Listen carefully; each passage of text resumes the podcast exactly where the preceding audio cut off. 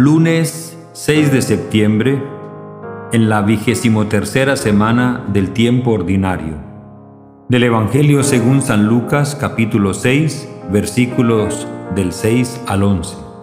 Estaban al acecho para ver si curaba en sábado. Un sábado entró Jesús en la sinagoga a enseñar. Había allí un hombre que tenía parálisis en el brazo derecho los letrados y los fariseos estaban al acecho para ver si curaba en sábado y encontrar de qué acusarlo. Pero él, sabiendo lo que pensaban, dijo al hombre del brazo paralítico, Levántate y ponte ahí en medio. Él se levantó y se quedó en pie. Jesús les dijo, Os voy a hacer una pregunta. ¿Qué está permitido en sábado? ¿Hacer el bien o el mal? Salvar a uno o dejarlo morir? Y echando en torno una mirada a todos, le dijo al hombre, extiende el brazo.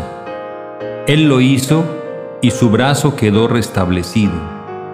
Ellos se pusieron furiosos y discutían qué había que hacer con Jesús.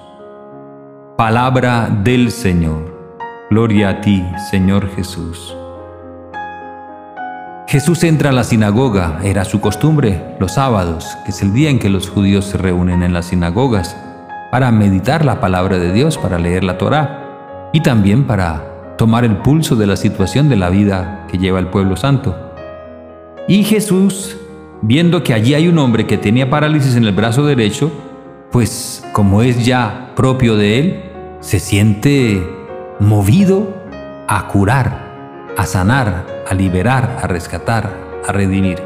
Y los letrados y fariseos que ya han tenido oportunidad de ver que Jesús en sábado hace milagros, hace signos, y aparentemente no tendrían por qué venir a las sinagogas a hacer milagros, a hacer curaciones. Es en realidad un acto de hipocresía de parte de ellos. En este caso los letrados y los fariseos están al acecho para ver si cura en sábado y encontrar de qué acusarlo. Pero Jesús sabiendo lo que pensaban, no deja de hacer el milagro, no deja de curar. Jesús, podríamos decir aquí, es frentero.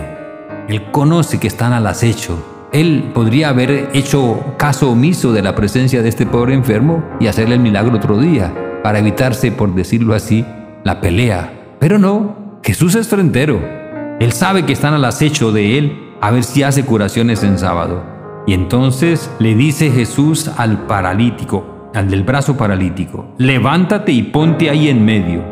Y el hombre se levantó y entonces Jesús, afrontando el tema, les pregunta a todos, ¿qué está permitido en sábado? ¿Hacer el bien o el mal? ¿Salvar a uno o dejarlo morir? Jesús pone las cosas en claro. El sentido de la ley de Moisés es impedir hacer el bien, favorecer el mal, favorecer el sufrimiento. Por cumplir la ley vamos a dejar de practicar la caridad y sobre todo Él, que es el Mesías, va a tener por más importante un precepto de la ley, en el caso de no hacer un trabajo, va a tener por más importante ese precepto que el que curar, que el de rescatar a un hombre, que el de aliviar a un hombre en su sufrimiento. Pues desde luego que no. Jesús da el verdadero significado y cumplimiento a la ley, que es hacer el bien, practicar la justicia, obrar la caridad y mostrar la misericordia de Dios. Ellos callan, ellos no responden. Entonces Jesús, echando en torno una mirada a todos, una mirada seguramente de recriminación, viendo que ninguno responde y no responden por cobardía, porque saben que Jesús tiene toda la razón. El sábado se puede y se debe hacer el bien.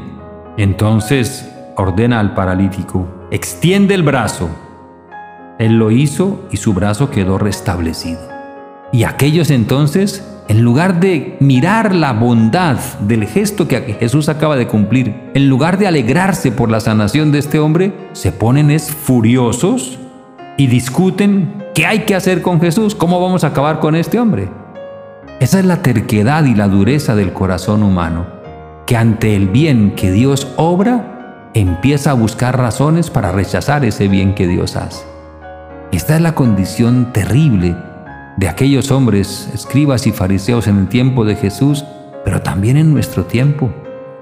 Cuánta terquedad en algunos para aceptar que algunas acciones son milagrosas. Cuánta dureza de corazón en algunos para aceptar que Dios sigue actuando en el mundo. Tanta dureza en muchos de nosotros para aceptar que hay mucho bien en el mundo, a pesar de que también aparentemente cunde el mal. Somos duros de corazón. Y eso es lo que Jesús quiere poner precisamente de manifiesto. Que lo que más obstaculiza, lo que más impide poderse alegrar por los milagros, por los dones que Dios sigue obrando en el mundo, es esa dureza de nuestro corazón. Y lo que más impide el auténtico progreso de las naciones y de los pueblos es la dureza del corazón. Lo que más impide que se alcance una verdadera paz, duradera, auténtica y profunda, es la dureza del corazón. Y hoy le suplicamos al Señor que quite esa dureza de nuestro corazón Hoy le decimos, no dejes que mi corazón se endurezca, ni dejes que yo voluntariamente endurezca mi corazón, que no me cierre a tu gracia, que no me cierre a tu misericordia, y que tenga la capacidad de dejarme sorprender por ti, Señor. Y le decimos directamente como nos han enseñado nuestros mayores, Jesús, manso y humilde de corazón, haz mi corazón semejante al tuyo. Y pedimos el auxilio de María Santísima, la humilde, la dócil, la sencilla, la que plenamente confía en que Dios hace su obra y hará su obra aunque todas las circunstancias aparentemente lo contradigan. Que ella interceda por nosotros y alcancemos de verdad un corazón como el de su divino Hijo. Amén.